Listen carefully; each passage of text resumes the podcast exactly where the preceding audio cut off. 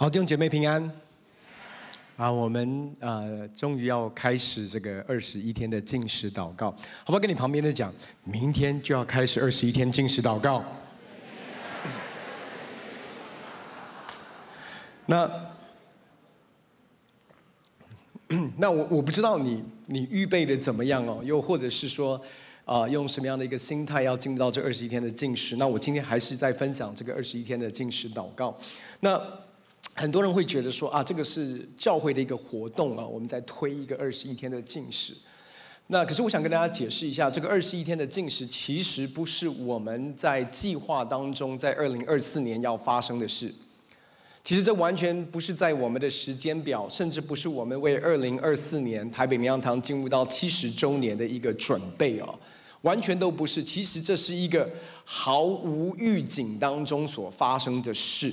所以我想要把这个故事的缘由稍微解释给大家听，因为这真的不是一个我们策划出来的一个活动，在二零二四年要推动在我们教会里面的一个大家一起来参与的一个事工。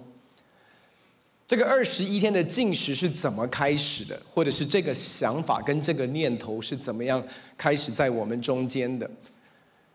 在二零二二年的时候，其实在国外的几个祷告殿的一些的代祷者，其中包含了在肯萨市、美国 Kansas City 的这个 International House of Prayer 国际祷告殿，还有包括在 Washington D.C. 就是美国首府 D.C. 那里的一个 Justice House of Prayer 一群代祷将领、代祷者，当他们在祷告的时候，神不约而同的让他们的焦点跟他们的注意力。集中在台湾这个岛屿上面，在他们的祷告领受当中，他们看见到神对台湾有一个极荣耀的一个心意，神对台湾有一个非常美的一个命定。那个心意是什么？是神的灵要大大的浇灌在这块土地上面，会有一个极大的复兴、极大的一个收割临到这块土地。而且台湾要成为一个宣教的国家，有许多的宣教士要从台湾去到世界列国万邦，成为列国万邦的祝福。简单来讲，台湾要成为列国万邦的祝福。在这样的一个领受当中，他们为什么同时间他们看见到神的眼光、神的眼目在台湾这块土地上，但是他们里面有一种急迫感。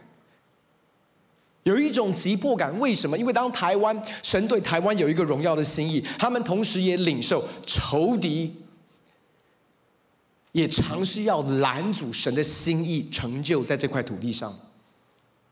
那仇敌要用什么样的方式来拦阻神的心意可以成就在这块土地上？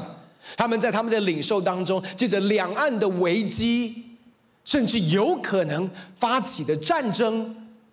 来拦阻神对对这块土地的一个心意，所以他们在祷告领受当中，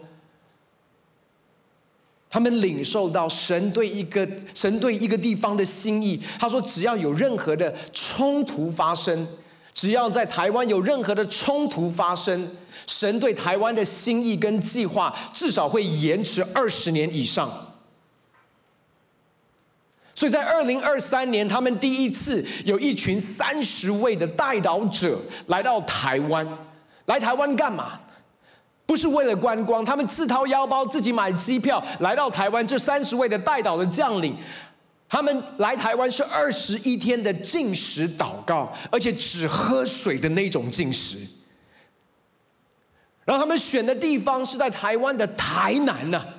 在台南跟当地一个教会连结，一起在那边二十一天的禁食。我要告诉你，最难禁食的地方应该就是台南，因为台南的小吃这么好吃，对不对？对不对？在二十一天的禁食，你知道，所以他们二十一天禁食祷告完之后，后来回去，可是他们还是感觉到那种急迫在他们的里面。所以在去年七月，他们又带了五十位，自掏腰包自付机票。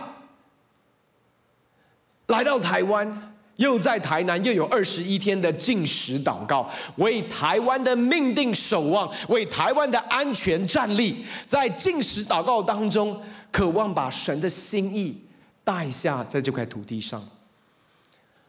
然后在去年大概差不多十一月底的时候，这一群代祷的领袖，他们再次来到台湾，他们有一个感动，要在二零二四年的三月再次来到台湾。这一次他们有一个特别的感动，是要在北部。所以同工们就安排他们来到北部，跟北部一些的牧长同工有一些分享跟交通。那那一天，他们在周牧师的办公室要来分享这样的一个意象。我都还记得那一天是一个礼拜一的早上，我接到我的父亲周牧师打电话给我，他说待会会有一群的代祷者来到我的办公室，要来分享这样二十一天的进食祷告的意象。你要不要也来我办公室来听听看？那我必须很诚实跟大家讲，因为礼拜一是我们传道人的安息日，所以其实我是开着车要去打我最喜欢的网球，在我的安息日那一天。所以我接到这个电话，我心里面有很多的血气。我说明明是我们的安息日，为什么要安排来分享在安息日那一天？然后又讲到是禁食祷告，所以我很诚实的跟大家讲，那一天在电话当中，我怎么样回我的父亲？我说我不要去。当然，这是只有一个儿子敢对父亲这样的态度。我说我不要去，干嘛要礼拜一分享？而且分享的内容是禁食祷告。没有很大的兴趣，所以我就挂完电话之后，我虽然说不要去，却发现我往宣教大楼的路上开着，心里愿意，肉体却软弱，心里悖逆，肉体却很顺服。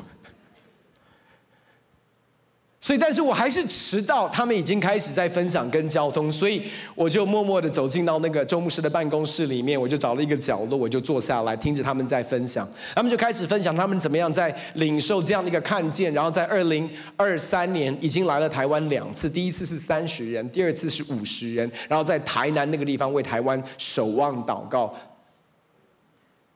在分享的过程当中，其实我一开始不是很投入，也没有很想要投入。可是，在过程的里面，我看见到，我也听见到神的呼召。他们所分享的内容开始震动我的心。我也看见，透过周牧师的眼神，我也看见到神同时在感动着他。我们心里在想，这一群跟台湾完全没有关联的外国人。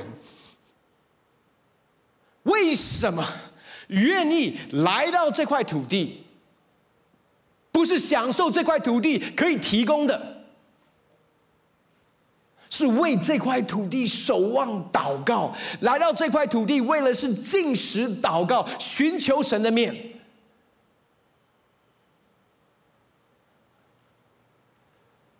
当他们在分享的时候，我听见神的呼召。我跟周牧师同样有一个感动，我说这一群人跟台湾没有关系，却深深的爱着神所爱的台湾。他们愿意自掏腰包、付代价来到这块土地，不是为了做什么，就是进食祷告、寻求神的面。为了台湾的命定，他们付上代价。那我们必须要问一件事。那在台湾教会的你和我呢？这是我们的土地，这是我们的国家。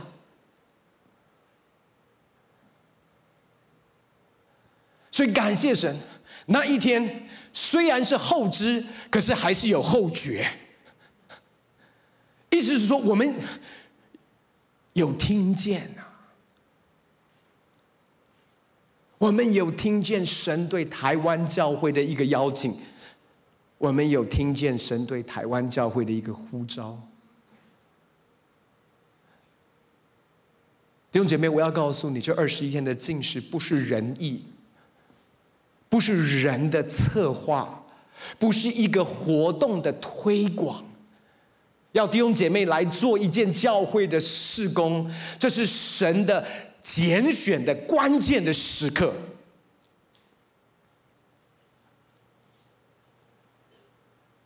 弟兄姐妹，你真的要相信，台湾在一个关键的十字路口。可是很奇怪的是，台湾的百姓活在一种非常……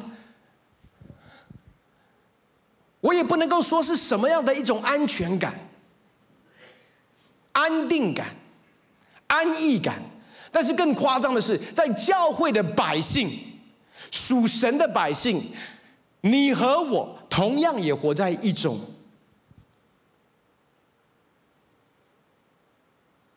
安全感、安定感跟安逸感的里面。我们就笃定一件事：没有事会发生，不会有任何事发生。那我要问你，你的凭据是什么？你的依据是什么？为什么没有事发生？我知道外面的人的依据是什么，因为过去没有发生任何事。可是，在教会的我们，我们的依据是什么？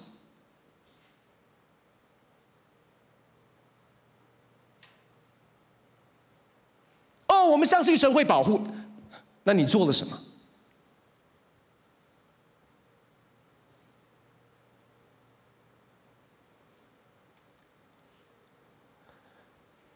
弟兄姐妹，我要告诉你，这些付上代价来到我们中间，在接下来二十一天会跟我们一起祷告的外国的代祷者，他们相信神会保护台湾，但是他们回应神的呼召，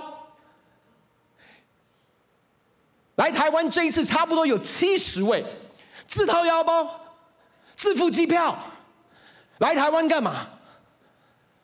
就是来进食祷告啊。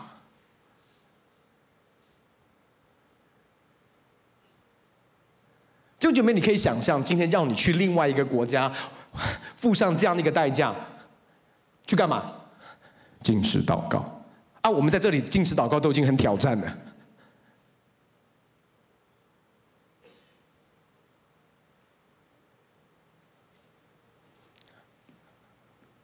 所以在周牧师的办公室里面，我们有一个渴望：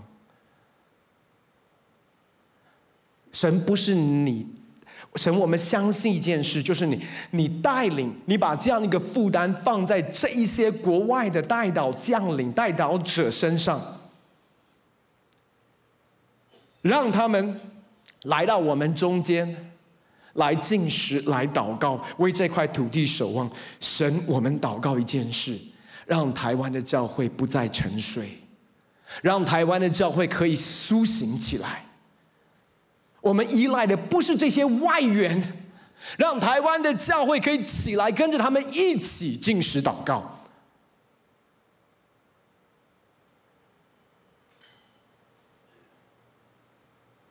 弟兄姐妹，不要忘记，这是我们的土地，这是我们的国家。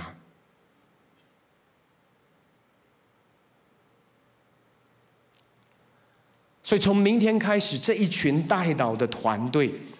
加上我们台湾有一些本土的一些的代祷团队，跟着他们一起结合，将近快要九十人、一百人。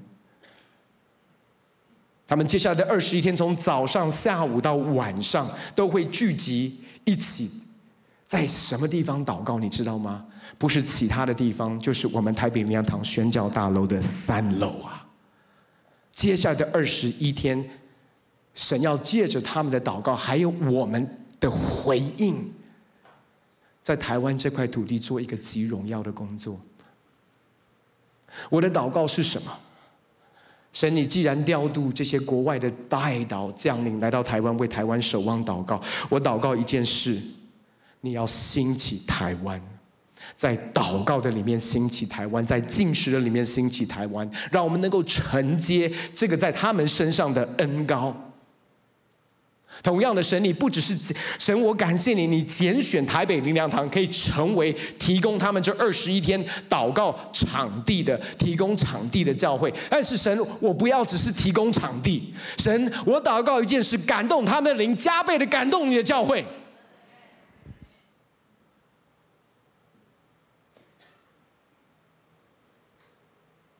我们需要兴起弟兄姐妹。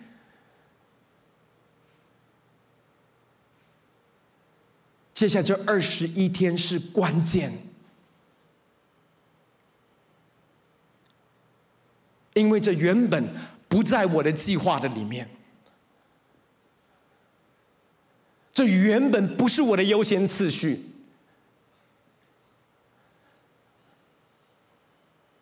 这是神的计划，这是神的优先次序。为什么？因为这块土地是属于神的，台北灵粮堂是属于神的。所以今天我们要来看的主题是：怎么样创造历史？借着禁食祷告。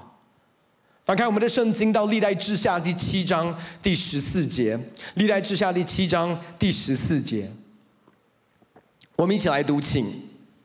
这称为我名下的子民，若是自卑祷告，寻求我的面，转离他们的恶行，我必从天上垂听，赦免他们的罪，医治他们的地。我们一起低头来祷告。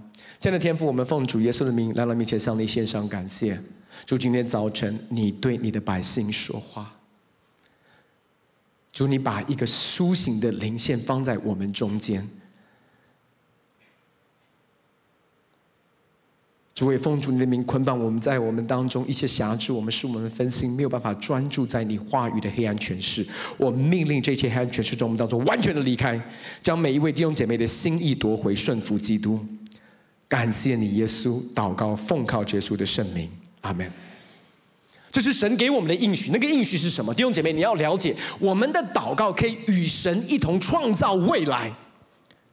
我们的祷告可以与神一同行塑我们国家的命运，透过什么？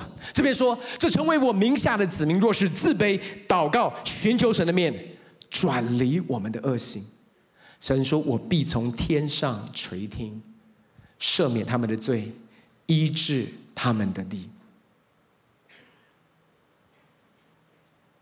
换句话说，当我们做这四件事，我们自卑、祷告、寻求神的面，转离他们我们的恶行。神要做的不只是垂听我们的祷告，神要做的不只是赦免我们的罪，神要医治土地。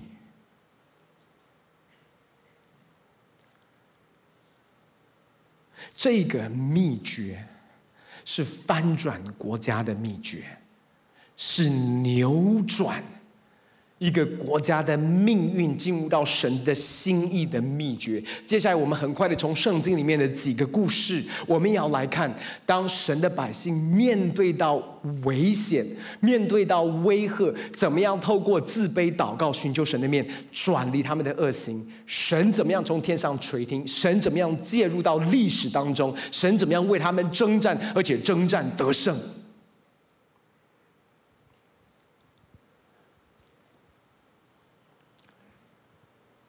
我们第一要第一个要看的例子是记载在历代志下第二十章。我们看见神在犹大国兴起约沙法这位王，这位王是一位跟随神的王，他在整个的国家带来了复兴。他是百姓转离偶像归向神。可是我要说。任何时候，当神的复兴的工作发生在他的百姓中间，仇敌魔鬼都有他的阻挡。仇敌魔鬼不会甘心让神的百姓经历那个复兴在他们中间，所以仇敌就兴起三国联军来攻打约沙法跟神的百姓。所以在历代志下第二十章第一节这边说，此后摩押人和亚门人又有米乌尼人一同来攻击约沙法。有人来报告约沙法说，从海外亚兰那边有大军来攻击你。如今他们在哈喜逊他玛，就是隐基底。约沙法便惧怕，定义寻求耶和华，在犹大全地宣告禁食。于是犹大人聚会，求耶和华帮助。犹大各城都有人出来寻求耶和华。在当时，仇敌兴起这三国联军，要来攻击约沙法跟神的百姓。这边说，当约沙法听见到这样一个消息，他的反应是什么？这边圣经上说，他约沙法便惧怕。为什么他会惧怕？因为从军力的角度来讲，当时的犹大国是没有办法去抵挡这个三国联军，意思是说，他们接下来的命运是会被灭绝的。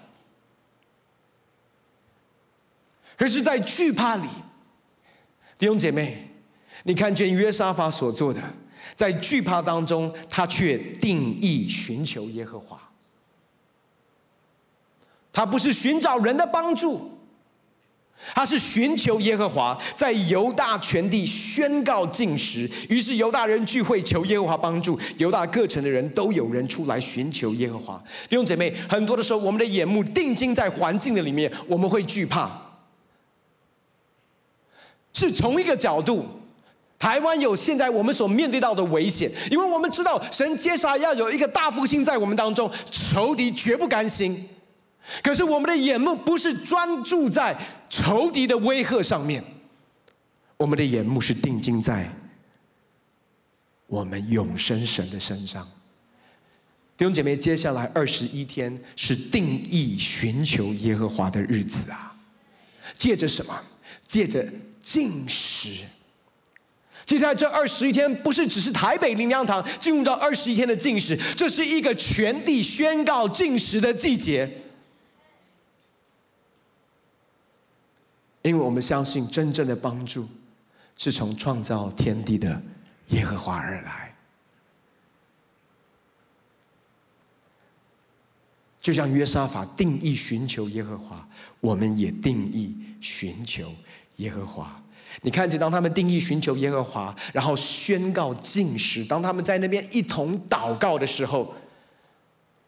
接下来，神的话语、神的启示就临到百姓中间，神就对他们说：“我们来看接下来的经文，在十七节，犹大和耶路撒冷人啊，这次你们不要征战，要摆阵站着，看耶和华为你们施行拯救，不要恐惧，也不要惊慌。明日当出去迎敌，因为耶和华与你们同在。”约沙法就面伏于地，犹大众人和耶路撒冷的居民也匍匐在耶和华面前，叩拜耶和华。哥辖族和可拉族的立卫人都起来，用极大的声音赞美耶和华以色列的神。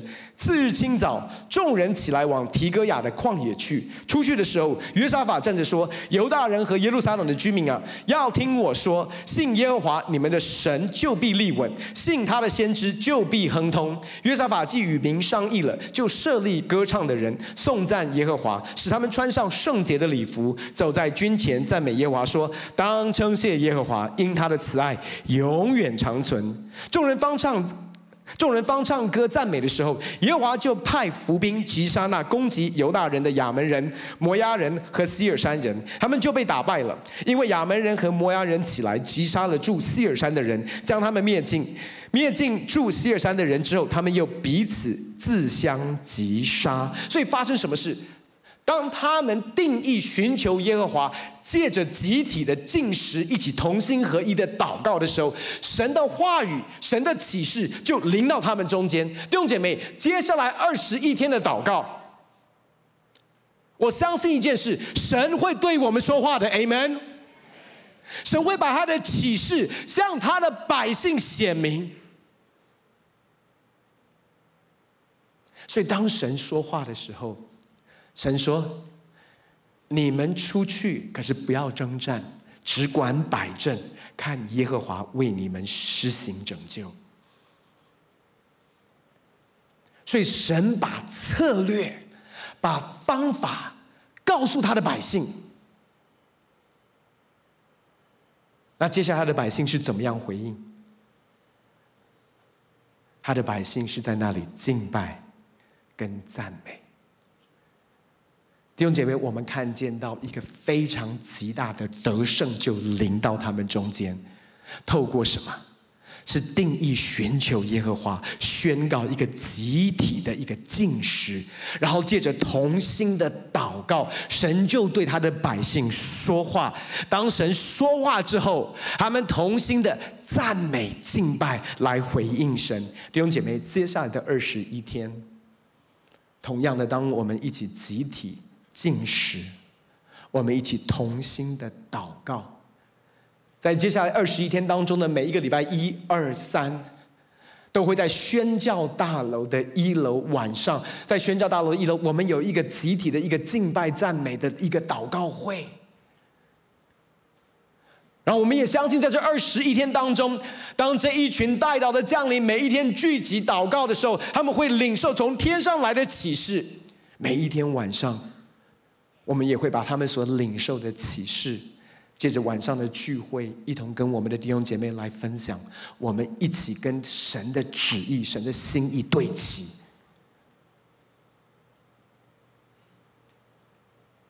我们真的相信神给教会极大的权柄。耶稣应许我们说，他把天国的钥匙已经赐给我们。凡我们在地上所捆绑的，在天上也要捆绑；凡我们在地上所释放的，在天上也要释放。那个原文的意思是说，当我们看见在天上已经释放的，借着我们的祷告跟宣告出来，在地上就要释放。当我们看见在天上已经捆绑的，借着我们的祷告跟宣告，他在地上也要被捆绑。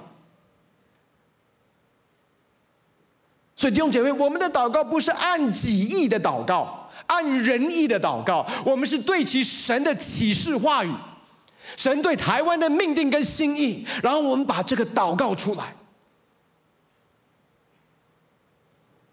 所以接下来二十一天，我要邀请我们的弟兄姐妹，晚上可以的话来到实体宣教大楼一起来祷告。没有办法的话，你在线上跟着我们一起同步来守望祷告。不管怎么样，这二十一天是一个关键，让我们定义寻求耶和华，让我们借着进食祷告、自卑。祷告，寻求他的面，转离我们的恶行。神要为我们征战，而且征战得胜。Amen。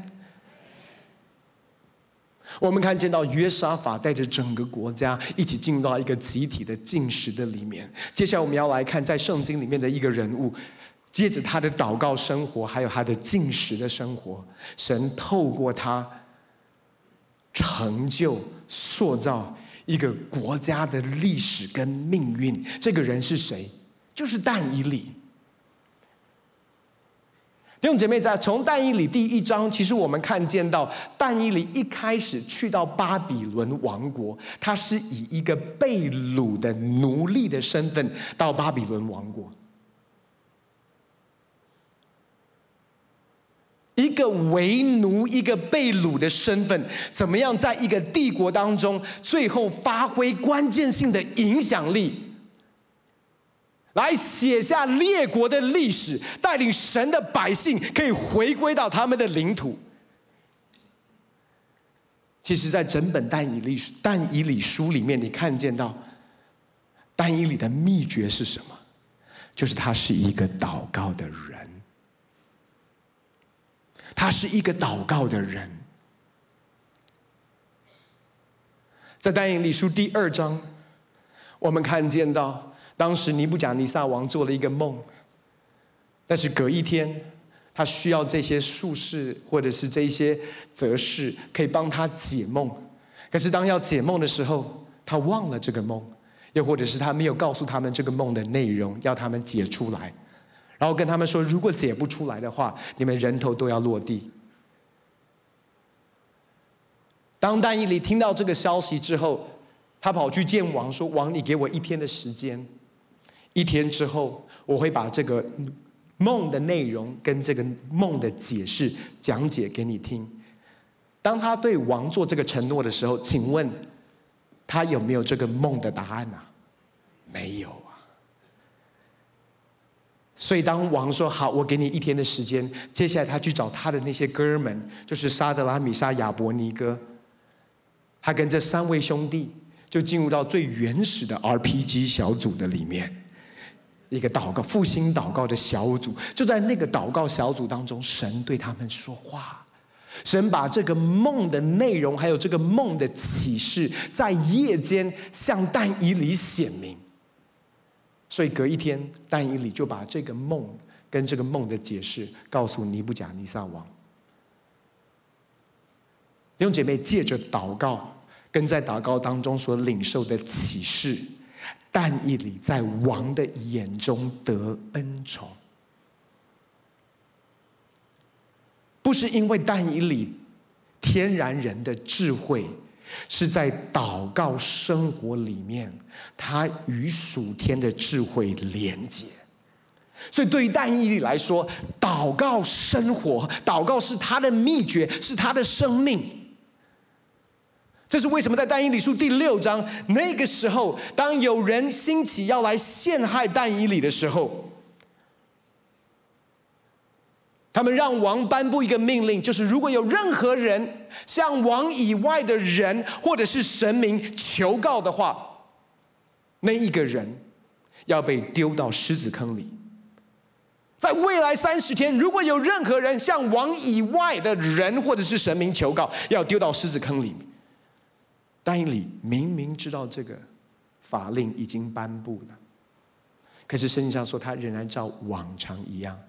三日一一日三次来祷告寻求神的面，那你会说为什么？你为什么还要继续的祷告？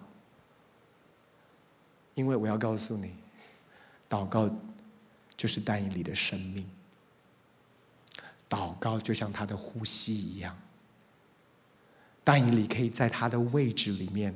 被主使用的秘诀，就是因为他的祷告生活。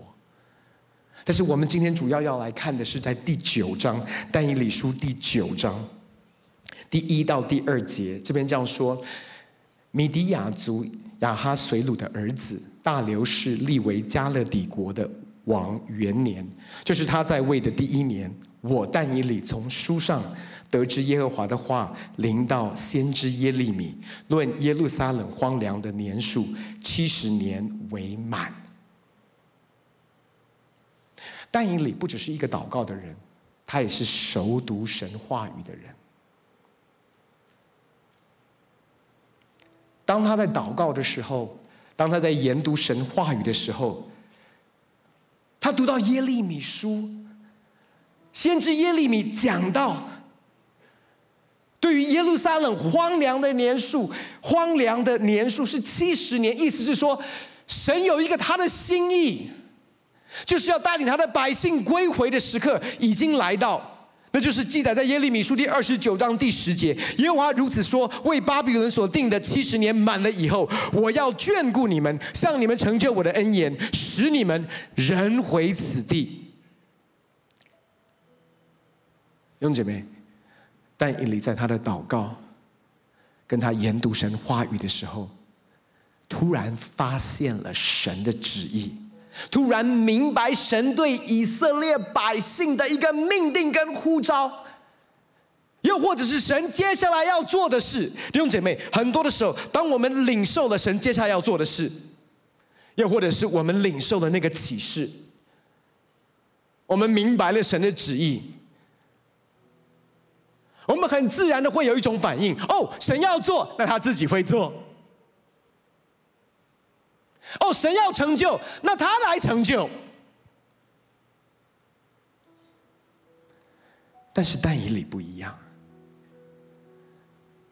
这个从神来的启示，这个从神来的领受，成为他个人的一个托付跟使命。弟兄姐妹，我再说一次，这个从神来的领受跟从神来的启示，成为但以理个人生命的托付跟使命。所以他怎么做？圣经上这样说，第九章第三节，他说：“我便禁食，我便禁食，披麻蒙灰，定意向主神祈祷恳求。”定意向主神祈祷恳求，我向耶和华我的神祈祷，认罪说：“主啊，大而…… 对不起，过敏。”他说：“我向耶和华我的神祈祷，认罪说：‘主啊，大而可畏的神，向爱主、守主诫命的人守约施慈爱。我们犯罪、作孽、行恶、叛逆，偏离你的诫命典章，没有，对不起，没有听从你仆人众先知奉你名向我们君王、首领、列祖和国中一切百姓所说的话。但你在这边做什么？当他明白神的旨意，当他有领受、有启示的时候。这边说，他便进食、披蒙麻灰，定义向主神祈祷恳求。然后我向耶和华我的神祈祷认罪。他在做什么？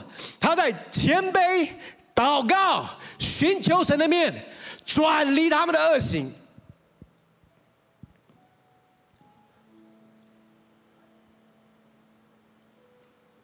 弟兄姊妹，很多的时候，当我们领受神的启示，明白神接下来要做的作为的时候，我们一不小心，我们成为一个局外人，成为一个旁观者。我们说：“神，你要做，感谢神，你来做。”但是但以理不是这样，他的回应是什么？他禁食披蒙麻灰，定意向主神祈祷恳求。我向耶和华我的神祈祷认罪。他的认罪是什么？他说：“我们犯罪，我们作孽，我们行恶叛逆，偏离你的诫命典章。我们没有听从你仆人众先知奉你名向我们说的话。”他不是说他们，他不是说百姓，他说我们。但以理的回应，弟兄姐妹，我要告诉弟兄姐妹的是，这些国外的代祷者，他们同样看见神的旨意，领受从神来的启示，他们没有选择做局外人，做旁观者。他们说：“神，你要在台湾工作，既然你让我们看见了，这就是我们的托付。”不管我们是不是华人，不管我们是不是台湾人，你既然让我们看见，这就是我们的托付，我们愿意付上代价。他们来到台湾做什么？就是进士，披麻蒙灰，定意向主神祈祷恳求，来到神的面前，为这块土地认罪悔改。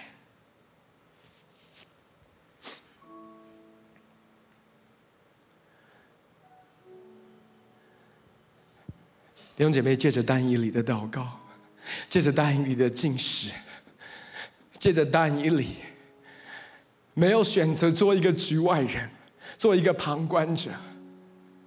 他说：“这个启示是我的呼召。”借着他的进食、祷告，定义寻求神的面，转离百姓的恶行。看见神，就开始介入，带领以色列人回归耶路撒冷。一个属神的百姓，当他自卑、祷告、寻求神的面，转离他的恶行，神就从天上垂听。赦免他们的罪，医治他们的地。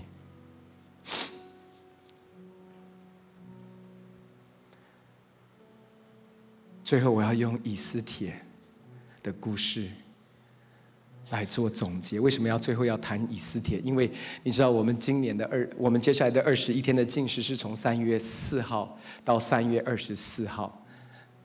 那刚好我们最后三月二十三跟二十四晚上有一个集结的一个全国祷告会。你知道三月二十三号、二十四号也是今年的普尔节的日子。那普尔节在庆祝的是什么？是犹太人在庆祝在以斯帖记他们所经历的一个逆转胜。那为什么叫做逆转胜？因为在以斯帖记里面，我们看见到当时。所有以色列的百姓其实面对到的是一个灭族的危机，就是仇敌兴起哈曼到当时王的面前，他有一个诡计，就是在一日之间，在一日灭绝所有的犹太人。所以当时他们面对到的是一个灭族的危机。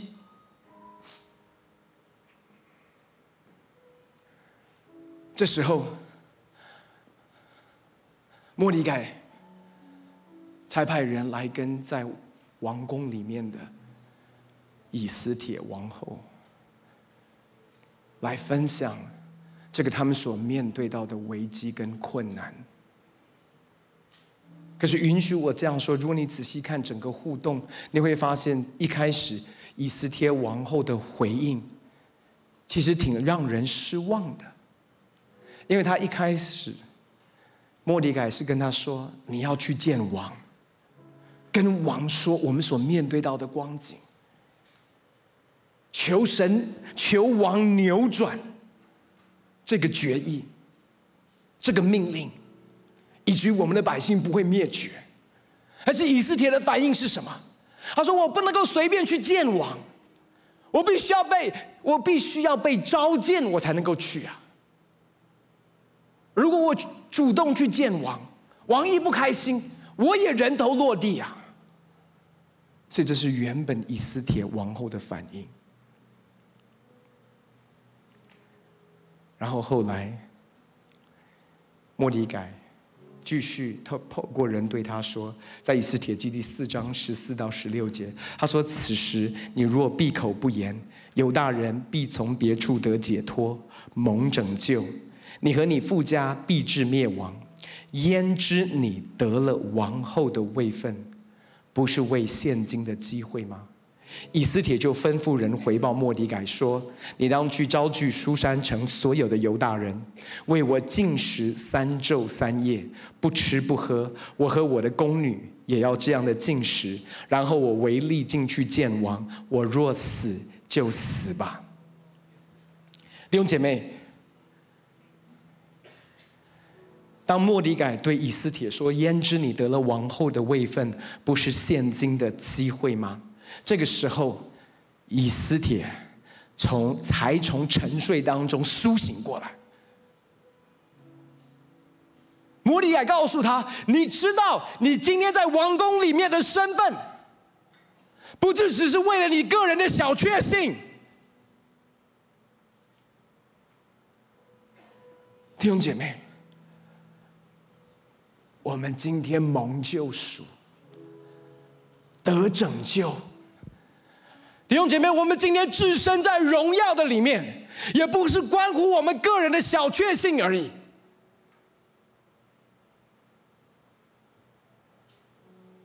末底改告诉他说：“你的王位不是为了你个人啊，这个王位同样代表的是什么？是一个托付，是一个使命。”弟兄姐妹，我们蒙救赎。不是关乎我们个人的小确幸，是关乎一个从神来的托付，是关乎一个神对这个国家的托付。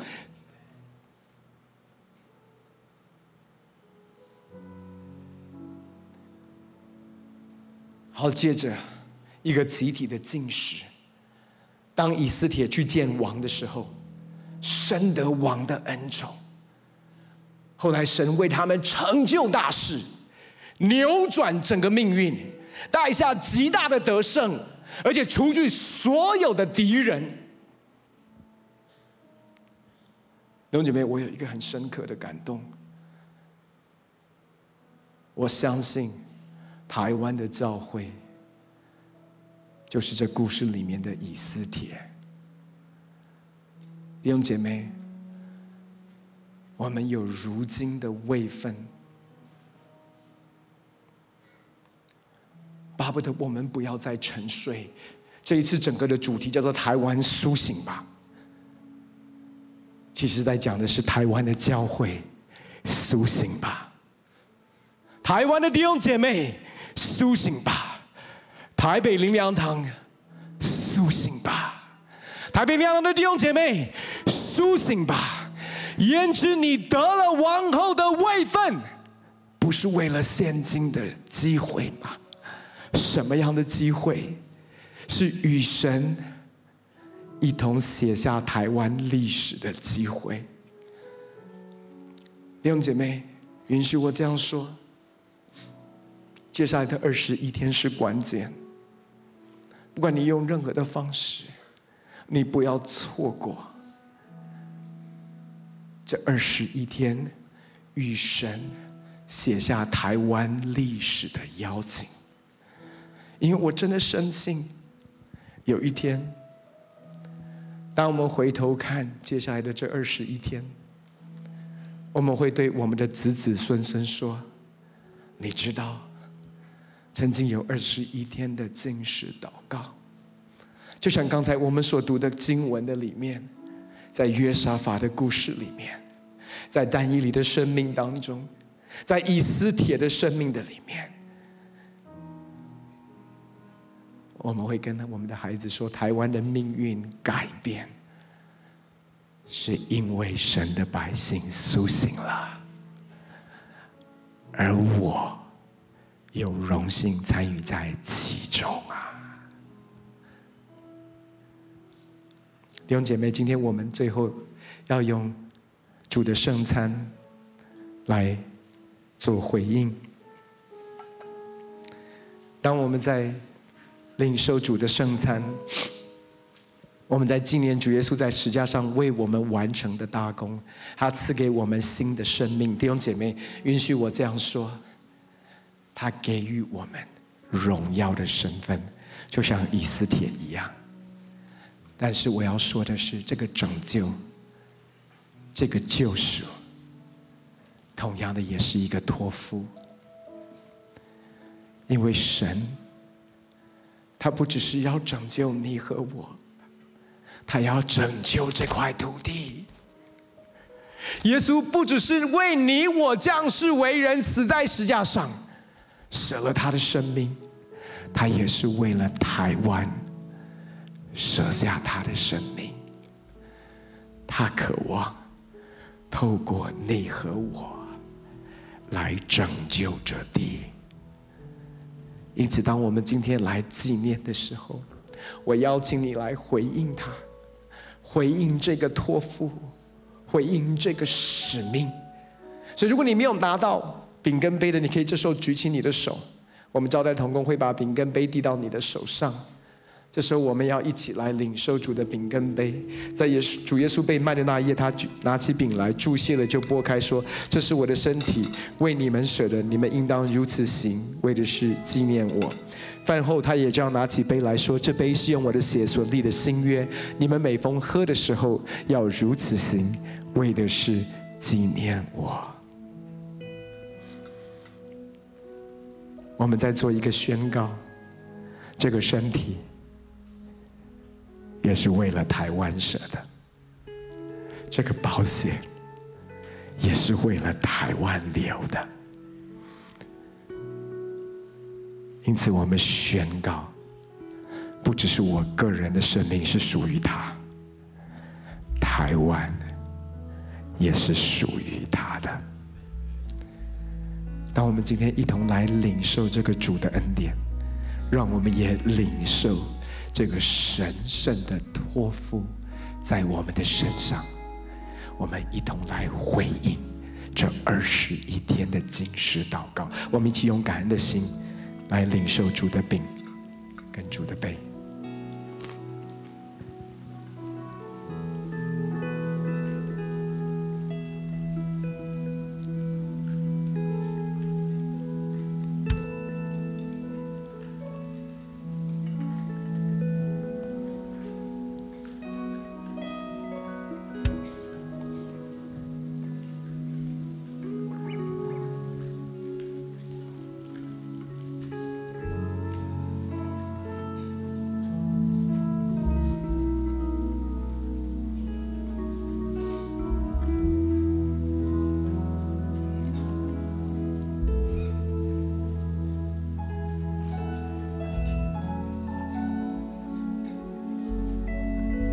把这时候我们从位置上站起来，我们要一起来祷告。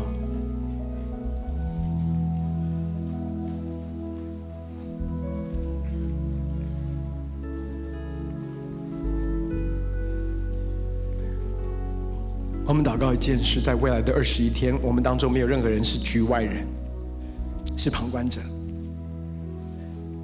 我们都领受了这个启示，我们都看见神的呼召，我们一同领受这个托付，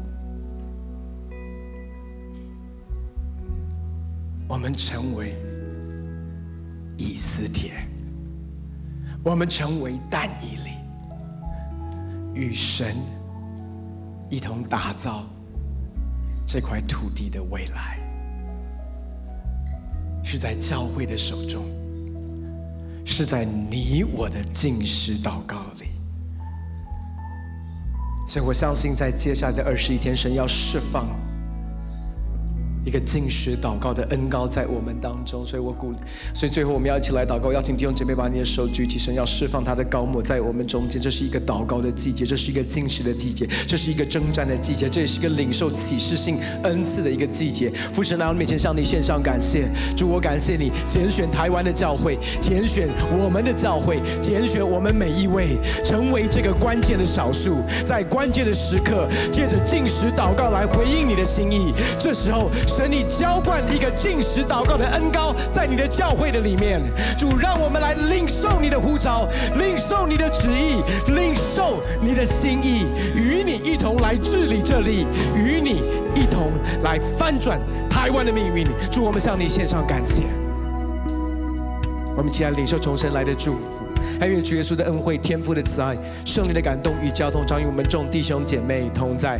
特别在接下来的二十一天的进食的里面，是我们至深荣耀，在权柄当中贴近你心意，来完成你心意在这块土地上。因此，与每一位弟兄姐妹同在。感谢你，耶稣，祷告奉靠耶稣的圣名，阿门。把最大掌声荣耀归给神，哈利路亚，哈利路亚。